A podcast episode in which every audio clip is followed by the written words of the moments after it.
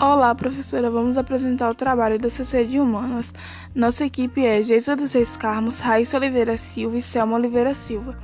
Nós ficamos com a gripe espanhola. Vamos falar do contexto histórico. A gripe espanhola, também conhecida como gripe de 1918, foi uma vasta e mortal pandemia do vírus influenza, de janeiro de 1918 a dezembro de 1920. Infectou uma estimativa de 500 milhões de pessoas, cerca de um quarto da população mundial na época. A gripe espanhola recebeu esse nome porque foi um surto de um vírus influenza que surgiu na Espanha, certo? Errado. Os historiadores sabem que a gripe espanhola não surgiu na Espanha, mas recebeu esse nome devido à grande divulgação do problema na imprensa espanhola.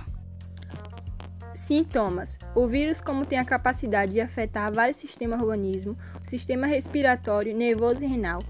Os principais sintomas é, intensas dores de cabeça, febre acima de 38 graus Celsius, insônia, dificuldade para respirar e muitas dores abdominais.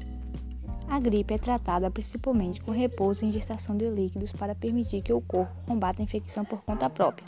Analgésicos anti-inflamatórios vendidos sem prescrição médica podem ajudar com os sintomas. Uma vacina anual pode ajudar a prevenir a gripe e limitar suas complicações. Nome do agente causador: influenza vírus H1N1. O número de mortes foi de 17 milhões a 100 milhões de pessoas. Confirmação do primeiro caso no Brasil.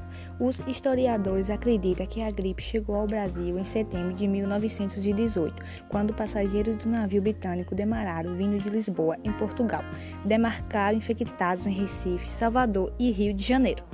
E esse foi o nosso trabalho da ACC. E humanas.